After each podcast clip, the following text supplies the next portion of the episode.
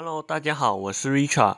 欢迎来到今天的财经通勤透视。首先，先祝大家中秋节快乐。然后，我们今天将关注一则投资界的传奇股神巴菲特的消息。最近，巴菲特的波克夏海瑟威公司再度减持了惠普的股份，这已经是本月的第三次了。根据周三的报告，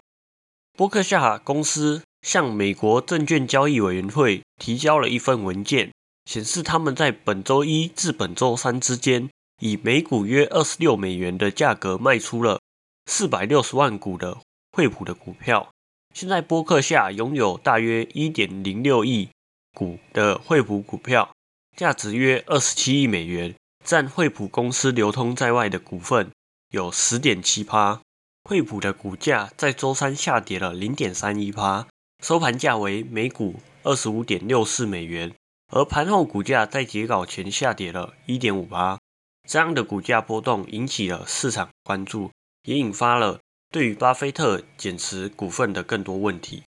值得注意的是，波克夏公司自本月初以来，逐步的减持惠普的股份，前两次分别发生在九月十一日至十三日。和九月二十日至二十二日，波克夏分别出售了约五百五十万股和四百八十万股的持股。在减持之前，波克夏约拥有一点二亿股的惠普股份。由于波克夏持有惠普超过十趴的股份，根据法律规定，他们必须在两个工作日内向美国证券交易委员会 （SEC） 进行揭露。目前，波克夏仍然持有十点七趴的惠普股票，这意味着如果他们持续减持，将继续需要持续向 SEC 进行申报，直到他们的持股数下降至九千九百万股以下为止。总结一下，巴菲特的波克夏公司似乎对惠普的股份采取了一系列的减持行动，引发了市场和投资者的关注。这个举止背后可能有多种原因。包括发掘了不同的投资机会，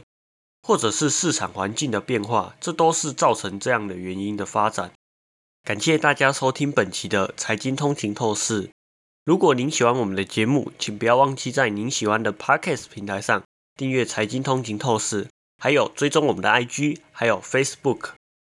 那我们就这样，下一次再见喽，拜拜。